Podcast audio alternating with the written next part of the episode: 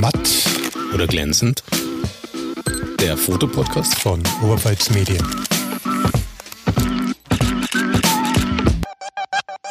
Willkommen bei Matt oder glänzend, dem Fotopodcast von Oberpfalz Medien. Ich bin Alexander Unger. Ich bin Peter Müller. Peter war unterwegs und hat was fotografiert. Nachdem ich es endlich mal geschafft hatte, ab in dem Jahr irgendwie gar nicht so leicht momentan. Die Milchstraße, oder? Die Milchstraße. Du warst ja auch unterwegs und hast die Milchstraße fotografiert. Ja, aber bloß so im Vorbeigehen. Und witzigerweise waren wir im gleichen Spot, bloß mit ein paar Tage Unterschied. Ja, ich muss aber sagen, ich habe den Spot fast ein bisschen bereut hinterher und auch wieder nicht. Ein wunderschöner Platz, mhm. Maria Schnee bei Amberg, mhm. ähm, die Kapelle, aber im Hintergrund hast du schon ähm, die Lichtverschmutzung von Ursensollen, Ebermannsdorf, von Amberg. Alles sieht man so stark. Und du hast auch gleich links die Häuser, wo du dann ein bisschen die Licht vorne dran hast. Genau, Straßenlaternen mhm. und äh, im Hintergrund ist nur ein bisschen die B299 zu sehen. Also wenn du Pech hast, fährt dir dauernd irgendwie ein mhm. Auto durchs Bild und das ist die roten Bremslichtstreifen dabei. Light Trails. Äh, Light Trails. Können manchmal schön sein, da nervt es einfach. Und, das war der zweite Versuch bei mir. Am ersten okay. Tag bin ich rausgefahren. Irgendwie nachts um halb elf oder sowas angekommen und äh, der Himmel zieht zu. Jo, ist ja so, ne? Das ist dieses, das ist genau der Grund, warum ich dieses Jahr noch nicht wirklich viel zu Milchstraßenfotos gekommen bin. Normalerweise fängt die Milchstraßensaison ja schon irgendwann so im März, April an und geht so bis Oktober. Zumindestens, wenn man das macht, was viele ganz gern machen, dass sie das galaktische Zentrum fotografieren wollen. Das sieht man nämlich bei uns nur im Sommer. Nachts, im Sommer, äh, im Winter wäre es tagsüber zu sehen, wenn da nicht sowas wie die Sonne am Himmel wäre. Wenn es da nicht hell wäre. Wenn es da nicht hell wäre. Aber dieses Jahr ist es, was Milchstraße angeht, nicht so erfolgreich. Entweder schlechtes ja. Wetter oder Nebel oder, oder regnet gleich mal oder sonst irgendwas. Also nicht jeder, jede Nacht dafür geeignet, abgesehen genau vom das. Himmel. Ja. Äh, Neumond. Neumond ist das Stichwort. Ja, Neumond ist das Stichwort oder zumindest eine noch nicht allzu starke Mondphase oder ein Mond, der tagsüber scheint und sich nachts über verzieht. Wir haben auch schon mal einen Fehler gemacht. Wir sind nach Flossenbürg hingefahren auf die Burg hoch, haben uns den Abend um die Ohren gehauen mit ein paar Freunden noch, wollten eigentlich Milchstraße fotografieren und schauen dann hoch und denken, fuck, wir haben vergessen darauf zu achten, dass der Mond da ist. Wir hatten Vollmond, nicht Neumond. Oh. Gab dann Nachtaufnahme mit Vollmond wieder einen großen Scheinwerfer am Himmel. Genau. Und du siehst wieder nichts. Peter, wie fotografiert man den Milchstraße am besten? Wie man jetzt gerade schon ein bisschen rausgehört hat, man sollte darauf achten, welche Mondphase man hat. Es gibt ein paar Programme, mit denen man das ziemlich gut planen kann, eigentlich. Ähm, wo man schauen kann, okay, welche Mondphase hat man, von wann bis wann ist das galaktische Zentrum zu sehen diese, die, es gibt so die Aussage, Milchstraße siehst du bloß im Sommer. Nein, du siehst die Milchstraße immer. Die Frage ist halt immer nur, was siehst du von der Milchstraße? Und wie sehe ich sie? Oder sehe ich sie eher von links nach rechts oder von unten ja. nach oben? Ja, genau. Sie die, wandert also. Die Frage muss man sich einmal stellen dabei. Ja. Derzeit im Sommer ist sie dann sozusagen ganz vereinfacht gesagt eher von oben nach unten oder von unten nach oben zu sehen. Im Frühjahr ist sie von links nach rechts zu sehen auf den Bildern. Es liegt aber auch daran, wie die Leute einfach fotografieren. Grundsätzlich läuft es einfach mal quer über den Himmel. Ähm, inzwischen ist es so, dass ähm, nicht mehr im Südosten untergeht, sondern im Südwesten Westen untergeht. Da sieht man momentan auch das galaktische Zentrum. Das ist sprich dieser große Haufen an Sternen mit dem schwarzen Loch in der Mitte, den man da so auf diesen Milchstraßendarstellungen immer ganz gut sehen kann, der sich halt im Winter leider versteckt. Wer mal Geld ausgeben will, kann es mal versuchen, Milchstraße auf der Südhalbkugel im Winter zu machen. Da könntest du es vielleicht sehen oder auf der anderen Seite der Welt und so weiter und so fort. Da gibt es einige Optionen. Was sollte man auch machen? Wolken stören, klar. Wenn du keine Himmel siehst, wenn du keine Sterne siehst, siehst du auch keine Milchstraße. Dann definitiv Stativ. Weil du... Wir, wir reden hier übrigens von einem Stativ. Nicht von so einem Wackelteil für unter 10 Euro, sondern wir reden hier von einem Stativ, das auch ein gewisses Eigengewicht hat dabei. Also es sollte nicht beim schief anschauen umfallen, es sollte auch nicht bei 3,5 kmh Wind schon anfangen zu wackeln, sondern es muss halt so feststehen, dass deine Kamera für 15, 20 Sekunden absolut ohne Bewegung stehen bleibt.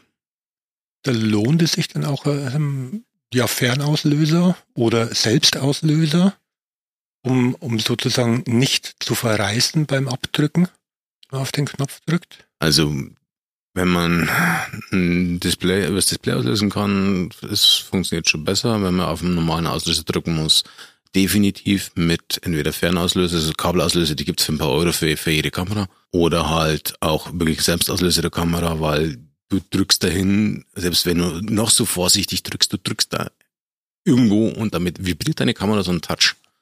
Und damit kannst du schon so eine Grundunschärfe reinbringen.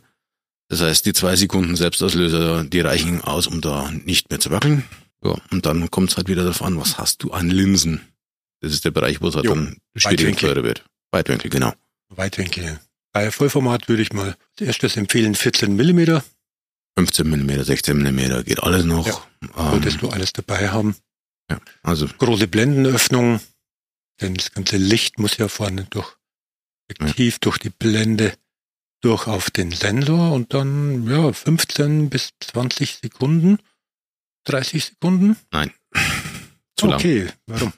Also ich fotografiere Milchstraße im Normalfall mit einem 16 mm oder 1635 mm äh, Objektiv, einem 16er Brennweite, Festbrennweite, Entschuldigung, und 1635er ähm, Zoomlinse mit einer 2,8er Blende. Jetzt kommen die technischen Werte. Und es ist ganz einfach so, dass umso länger du deine Belichtung machst, umso eher die fangen die Sterne an, Spuren zu ziehen. Wenn man sogenannte Trails machen will und sagt, okay, man möchte wirklich die Erdrotation sehen, durch die das entsteht, dann kann man lang belichten. Dann kann man so richtig schöne Sternenstriche ziehen. Aber wenn ich die Milchstraße will, möchte ich die Sterne punktförmig haben. Das heißt, ich muss so kurz belichten, dass diese, dieses Ziehen, das durch die, daraus die Erde dreht, nicht sichtbar ist. Da gibt's ein paar Faustformeln, mit denen man es ausrechnen kann. Ähm, das ist 500 hoch Brennweite, ähm, wo man dann so Pi mal Daumen sagen kann, okay, so und so viele Sekunden kann man seine Blende offen lassen, bevor die Sterne dann anfangen, diese Striche zu bilden. Es ist ja nicht nur Blende und Zeit ein Faktor bei der Belichtung, ja. sondern auch die ISO oder ASA. ISO oder ASA, heutzutage eigentlich nur noch ISO. ASA kennen die jugendlichen Fotorabauten wahrscheinlich noch gar nicht mehr. Oder ähm, die DIN. Oder die DIN, genau. Also bei der ISO, was empfiehlst du? Oder was machst du? Es kommt auf die Kamera drauf an, es kommt drauf an, welches Objektiv drauf ist. Weil das, was wir hier gerade drehen, ist ja schon eine relativ teure Ausstattung. Die Kameras vom Rauschverhalten, jetzt kommt der nächste technische Begriff, ab kann, dann auf jeden Fall ISO 3200, 3000, über 3000, dann sieht man schon gut was von der Milchstraße auf dem Foto. Wer aber weiß, was mit Rauschen gemeint ist, diese, diese Bildstörungen, die halt dann auftauchen, was man früher als Filmkorn hatte, dann sagt er, okay, umso gröber meine Körnchen da auf einem Film sind, das hast du in der digitalen Fotografie dann als Rauschen. Da muss man wirklich schauen, was kann die Kamera, aber natürlich umso höher, umso besser, weil umso mehr Licht kriege ich halt einfach auch da dann drauf und umso mehr Licht in der Zeit, die ich zur Verfügung habe, umso mehr Milchstraßen sehe. Und ah, ja. ein Punkt, der dabei wichtig ist, wenn man sich diese Fotos von der Milchstraße anschaut und damit vergleicht mit dem, was man oft irgendwo im Fernsehen, in Social Media, Instagram, Facebook, sonst was sieht, nicht enttäuscht sind. Die Bilder, die man da sieht, die da so unheimlich beeindruckend sind, das sind Bilder von oft wirklich Profis. Das ist nicht eine einzelne Aufnahme, die gemacht wird und vielleicht ein bisschen nachbearbeitet wird, weil nachbearbeiten muss man beim Milchstraßenbildern definitiv sondern die stacken Bilder. Sprich, die gehen her, machen 10 Sekunden, 10 Sekunden, machen 100 Bilder, machen 200 Bilder, lassen die Bilder miteinander verrechnen. Und dann kommst du in diese Hammerdarstellung von der Milchstraße. Vorher siehst du was, du siehst auch schon was Geiles und du siehst eine tolle Milchstraße, wenn du mit ein bisschen Nachbearbeitung, die da unheimlich wichtig ist, was rauskitzeln kannst. Das bedeutet auch, wenn das deine Kamera zulässt, Fotografie im RAW-Modus immer bei solchen Sachen. Das ist immer ein grundsätzlicher Hinweis. Ähm, ja. ja. natürlich kann ich auch auf JPEG fotografieren, aber äh, der RAW-Modus ist halt einfach der essentielle Modus und der ist grundsätzlich aus meiner Sicht immer zu bevorzugen. Vielleicht noch ein Tipp, bei vielen Kameras kann man zum Beispiel aus- oder einstellen die Rauschunterdrückung bei Langzeitaufnahmen. Ja. Ein oder aus? Kommt drauf an, was die Kamera macht. Ich achte da nie drauf. Sag einfach ich aus. Hab's, ich habe sie übrigens an. ähm, es ist halt dann die Frage, berechnet mir die Software, die diese Rauschunterdrückung macht, oder bestimmt meine Sterne raus. Das ist das, was dann passieren kann. Wenn ich jetzt mal von davon ausgeht, dass ich nicht gerade eine 2000 Euro Kamera, ein 2000 Euro Objektiv drauf habe.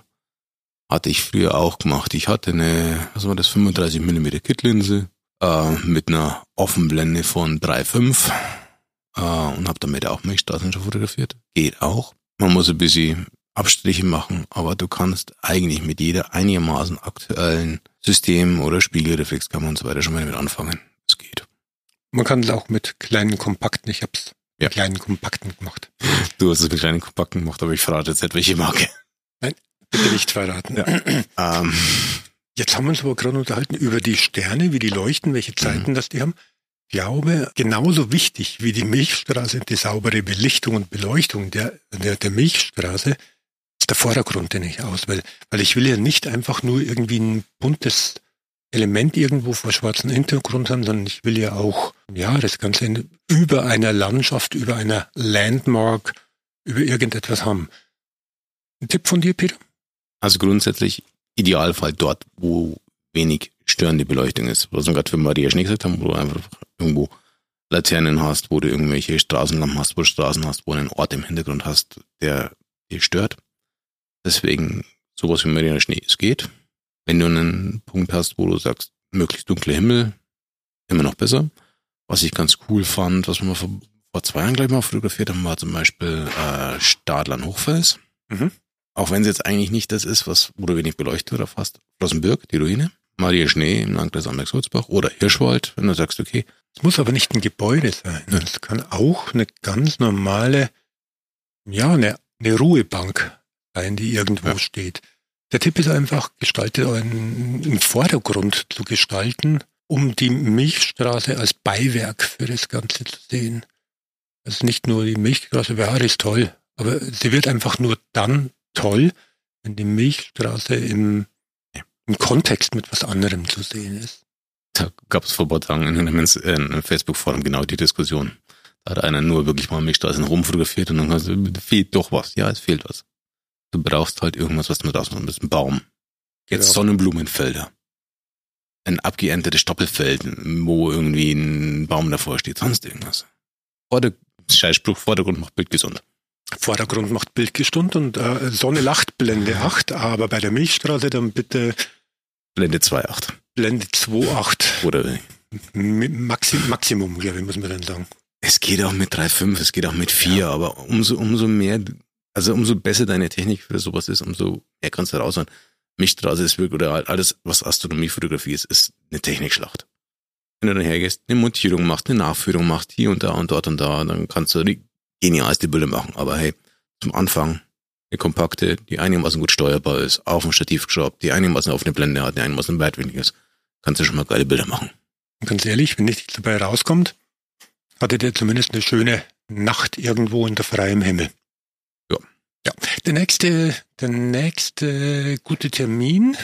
Der nächste gute Termin, jetzt für den August sind wir gerade durch. August sind wir gerade durch, ja. September, Neumond. Wahrscheinlich genau dann, wenn wir die Folge rausbringen werden. Genau, also heute hören und abends gleich loslaufen. Genau, dieses, so dieses Wochenende, 14., 15., 16. müsste, glaube ich, Wochenende sein. Äh, ist ziemlich Neumond, ist ziemlich Zentrum gut zu sehen. Ähm, wie gesagt, es gibt ein paar Apps, ich würde sagen, wir machen vielleicht ein oder zwei Tipps in die Shownotes, um sie jetzt nicht erwähnen zu müssen. Oder wollen wir sie erwähnen? Mach doch. Also Kannst du rausschneiden. Kannst du rausschneiden, stimmt. also ich nehme zum Beispiel Fotopilz dafür. Hat, eine genial, hat ein paar geniale Funktionen. Äh, Wäre auch mal vielleicht nochmal ein, ein Laberrunde von wegen und hey, welche Apps benutzt ihr? Eine davon ist halt, du kannst dir Standort, wo liegt die Milchstraße und du kannst dir auch im Vornherein anzeigen lassen, okay, wie stark ist es sichtbar, wenn das Wetter mitspielt. Wenn das Wetter mitspielt. Dazu empfehlen wir äh, um, um zu wissen, wie das Wetter wird, empfehlen wir natürlich äh, onet.de Wetterexperte Andi Neumeier, ja. der das Wetter für die Oberpfalz, für unser, für die nördliche Oberpfalz sehr punktgenau und sehr präzise voraussagt. Danke Andi dafür. Genau dieses wöchentliche Pflichtlektüre. Im, bei meinem Fall im, im Newsletter. Im Newsletter auch zu abonnieren. So, beim nächsten Mal wollten wir uns dann unterhalten über hm, drei Dinge, die wir in der Fototasche haben, die nichts mit Fotografie zu tun haben. Dann muss ich jetzt noch was mit nahelegen, weil ich habe das zweite Ding drin. Das war Matt oder Glänzend, der Fotopodcast von Oberpfalz Medien. Ich bin Alexander Unger. Ich bin Peter Müller. Wir sehen uns in der Nacht. Servus. Ciao.